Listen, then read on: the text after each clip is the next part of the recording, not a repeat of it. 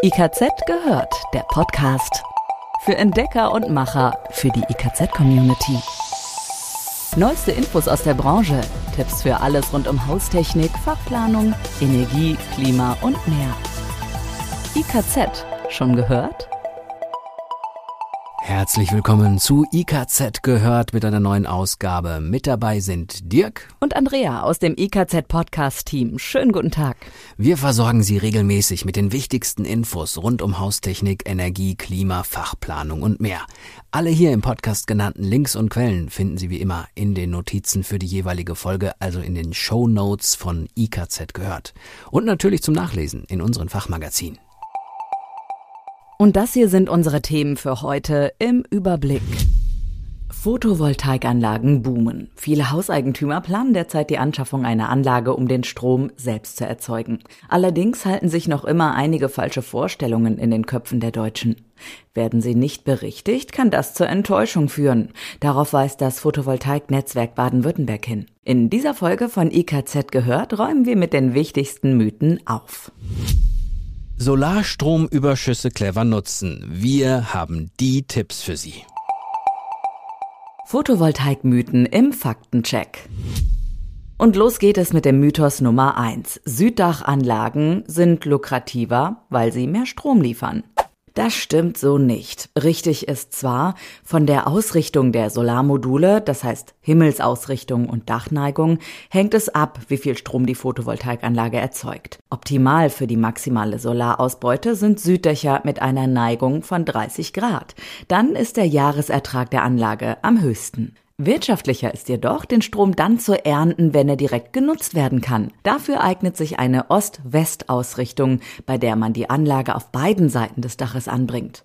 Der solare Ertrag liegt hier zwar nur bei 80 bis 90 Prozent, dafür erzeugen Ost-West-Anlagen den Sonnenstrom kontinuierlicher über den Tag. Weniger mittags, aber mehr morgens und nachmittags. So können Anlagenbetreiber einen größeren Teil des Stromverbrauchs mit Solarstroms vom Dach decken, was den Einkauf von Strom aus dem Netz stärker reduziert. Grundsätzlich gilt, da der Eigenverbrauch lukrativer ist als die Einspeisung in das Netz, erhöht das die Wirtschaftlichkeit der Anlage. Eine Ausnahme formuliert Tina Schmidt vom Photovoltaiknetzwerk Baden-Württemberg. Wer eine Wärmepumpe und eine Photovoltaikanlage betreibt, hat bei Montage der Solaranlage auf der Südseite des Daches Vorteile. Sie erzeugt in den kurzen Wintertagen, wenn die Wärmepumpe viel Strom zum Heizen benötigt, mehr Solarstrom als eine Ost-West-Anlage. Das verbessert die Wirtschaftlichkeit. Mythos 2. Nur mit Solarstromspeicher lohnt sich die Photovoltaikanlage. Falsch. Die Solaranlage lohnt sich auch ohne Batteriespeicher. Ein Stromspeicher verschlechtert die Rentabilität sogar. Er kostet Geld in der Anschaffung und hat außerdem Verluste. Grundsätzlich gilt natürlich, je höher der Anteil des Solarstroms am selbstverbrauchten Strom ist, desto höher ist der Gesamtgewinn der Photovoltaikanlage. Ihn mit einem Stromspeicher zu erhöhen, lohnt sich nur bei sehr hohen Strompreisen. Inzwischen gibt es bereits Systeme, deren Kosten inklusive Leistungselektronik rund 800 Euro pro Kilowattstunde Speicherkapazität betragen. Unterhalb dieser Schwelle sind die Powerpakete wirtschaftlich, vorausgesetzt, die Lebensdauer der Speicher beträgt 20 Jahre. Halten die Geräte wie garantiert nur 10 Jahre, rechnen sich die Speicher nicht. Anders aussehen kann es bei Solarstromspeichern, die noch zusätzliche Aufgaben, zum Beispiel für den Betrieb des öffentlichen Stromnetzes oder eine Notstromversorgungssicherheit übernehmen. Mythos 3. Eine autarke Stromversorgung ist mit Photovoltaik und Speicher möglich. Dies ist ein auffällig häufiger Irrglaube. Die Photovoltaikanlage und der Batteriespeicher können in aller Regel nur einen Teil des Strombedarfs im Haushalt decken. Je nach Größe der Anlage und des Speichers sowie des Stromverbrauchs liegt der typische Unabhängigkeitsgrad zwischen 30 und 90 Prozent. Insbesondere in den Monaten November bis Februar reicht der Solarstrom vom Dach bei weitem nicht für den gesamten Bedarf im Haus aus. Die Bewohnerinnen und Bewohner müssen zusätzlich Strom aus dem Netz beziehen. Im Sommer jedoch kann die Anlage mehr Strom erzeugen als verbraucht und in der Batterie gespeichert werden kann.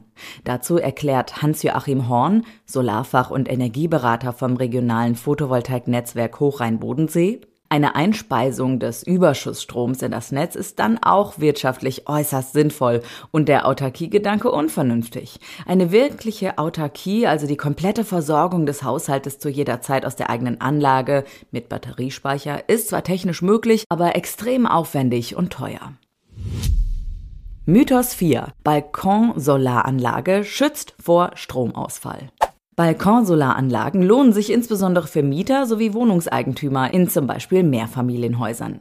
Sie können bei einem Umzug einfach mitgenommen und auch im Garten aufgestellt werden. Aktuell sind schon rund 400.000 der kleinen Stecker-Solargeräte in Deutschland in Betrieb.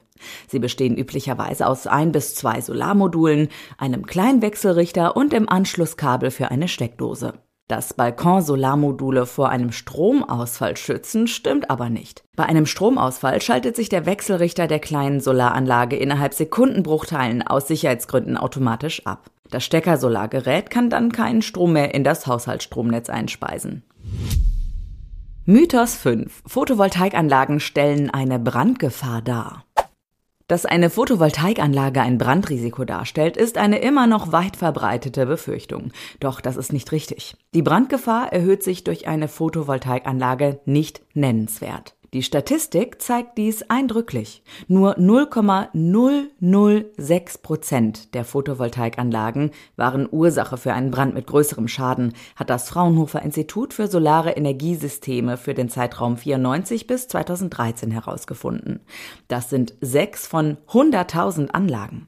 In den zehn Jahren danach hat sich daran nichts Grundlegendes geändert. Auch die Vorstellung, dass die Feuerwehr Häuser mit brennenden Solaranlagen nicht löscht, da die Anlagen unter Strom stehen, entspricht nicht heutigem Stand. Antonia Gord vom Photovoltaiknetzwerk sagt dazu, die Feuerwehr löscht selbstverständlich auch in Brand geratene Häuser mit Photovoltaikanlagen. Löschen mit Wasser ist entweder mit Vollstrahl aus fünf Metern oder mit Sprühstrahl aus einem Meter Entfernung möglich. Und noch ein Wort zum Recycling. Dass Solarmodule nicht recycelt werden, stimmt nur teilweise. Es gibt bereits ein bundesweites Sammel- und Recycling-System, dem sich viele Hersteller angeschlossen haben. Es heißt PV Cycle. Betreiber von Photovoltaikanlagen können Module der Mitgliedsunternehmen nach Ablauf der Lebenszeit oder auch beschädigte Module an einer der Sammelstellen kostenlos abgeben. Welche Marken das sind und wo sich die nächste Sammelstation befindet, steht auf der Internetseite von PV Cycle. Recycelt werden aktuell die Solarmodulbestandteile Glas und Aluminium. Die Verwertung von Silizium und anderen Metallen ist technisch möglich, jedoch erfolgt sie aus wirtschaftlichen Gründen aktuell noch nicht. Forschungsvorhaben arbeiten aber daran, die vollständige Verwertung in die Praxis zu bringen, so etwa das Projekt Resi-Norm. Solarstromüberschüsse clever nutzen.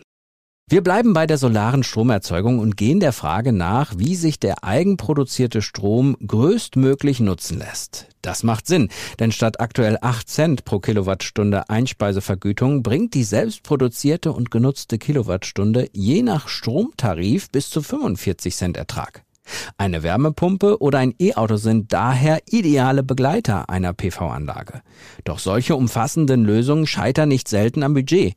Oftmals möchten aber auch Besitzer vorhandener PV-Anlagen ihre Eigennutzungsquote erhöhen, ohne allzu tief ins Portemonnaie greifen zu müssen. Immer mehr Hersteller bieten deshalb kleine intelligente Lösungen, um überschüssigen Strom in Warmwasser oder Raumwärme umzuwandeln und so die PV-Strom-Eigennutzung zu optimieren. Einige stellen wir hier vor.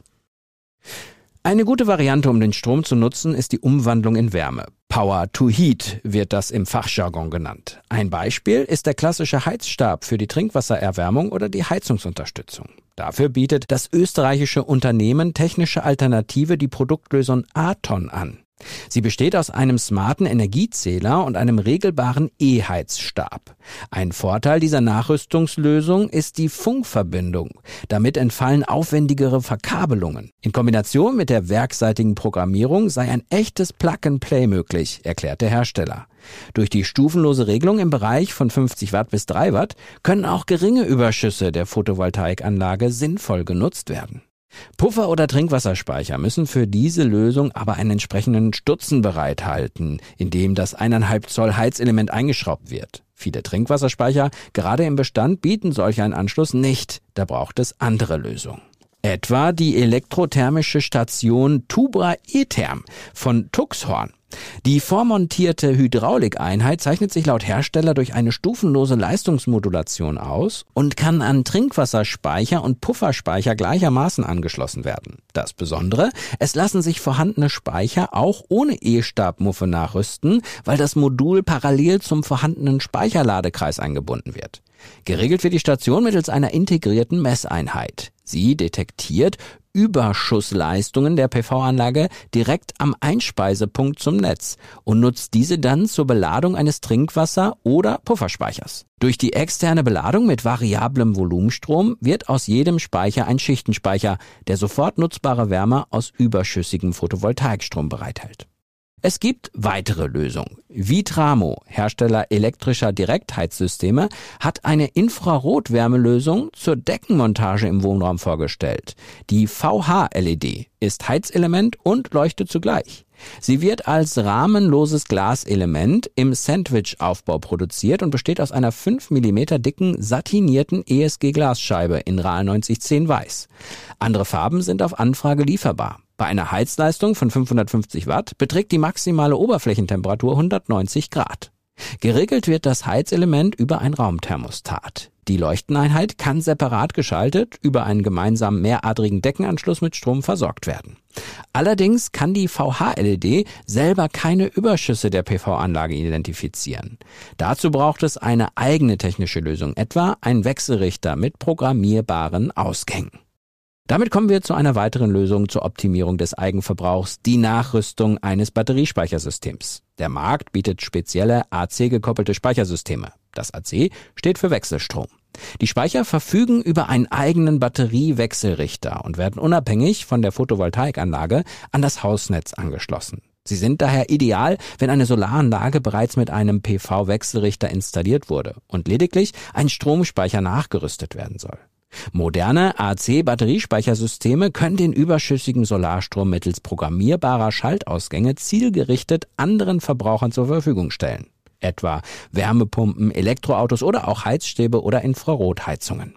Aus wirtschaftlicher Sicht rentieren sich solche Systeme bei Stromkosten über 45 Cent pro Kilowattstunde. Betrachtet man aber die ökologische Seite, so profitiert das gesamte Stromnetz davon, denn die stärkere Nutzung des eigenproduzierten Stroms stabilisiert nicht zuletzt die Stromnetze. Das gilt im Übrigen auch und insbesondere für die vorgenannten Power-to-Heat-Lösungen. Denn die Umwandlung, denn die Umwandlung und Speicherung von Strom in Wärme schont oftmals eben auch fossile Ressourcen. Für heute war es das erst einmal mit den Neuigkeiten aus dem IKZ gehört Podcast-Team. Bleiben Sie uns treu, wir halten Sie auch weiterhin auf dem Laufenden. Sie wissen, bei uns hören Sie immer das Neueste rund um Haustechnik, Energie, Klima, Fachplanung und mehr. Bis zur nächsten Folge. Bis dann. IKZ gehört. Jetzt reinklicken und noch mehr entdecken. www.ikz-select.de